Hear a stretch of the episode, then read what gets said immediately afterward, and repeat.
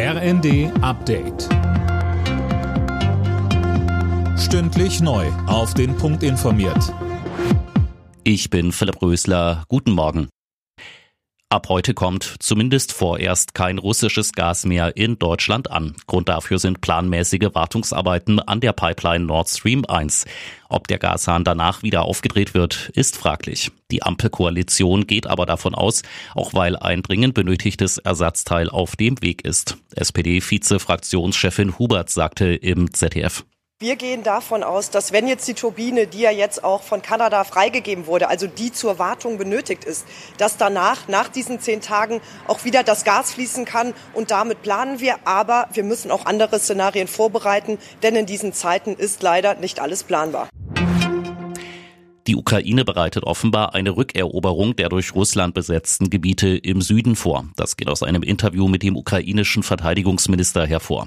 Die Einwohner von Cherson und Saporischia wurden aufgerufen, sich in Sicherheit zu bringen.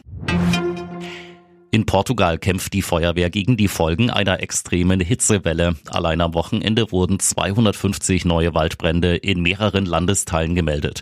Die Gluthitze soll in den kommenden Tagen anhalten und auch Deutschland erreichen. Laura König berichtet.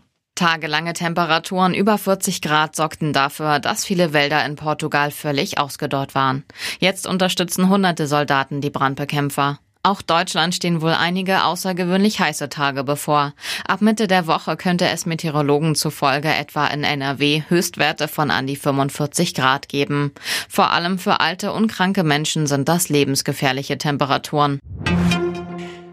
Bei der Fußball-EM der Frauen hat mit Favorit Frankreich gegen Italien mit 5 zu 1 gewonnen.